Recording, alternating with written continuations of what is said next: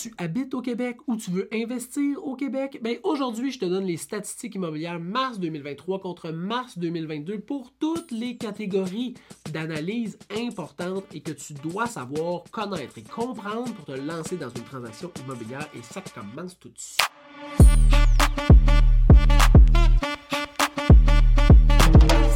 François Bérard-Dubois, courtier immobilier résidentiel depuis maintenant plus de 8 ans. Et aujourd'hui on va revoir les statistiques immobilières. Et je vais me concentrer uniquement sur les faits, les statistiques. Et si tu veux une analyse de ces statistiques-là, tu peux aller écouter mon podcast La Famille, le podcast immobilier. En même temps, tu mettras un 5 étoiles dans le bout, c'est super gentil. C'est comme mon pourboire, mais aujourd'hui je me concentre uniquement sur les statistiques et les faits. Et commençons tout de suite par le délai de vente moyen 43 jours vendre une propriété l'an passé, 58 jours cette année.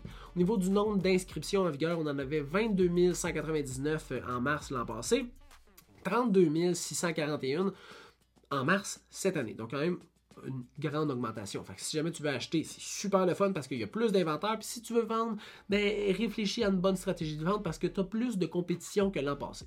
Au niveau du prix de vente original versus on va dire le prix de vente original quand ça a été mis sur Centris, puis le prix de vente vendu, on était à 102% l'an passé et 97% cette année. Donc, tu peux t'attendre à 3% de négociation en moyenne sur ta transaction immobilière actuellement.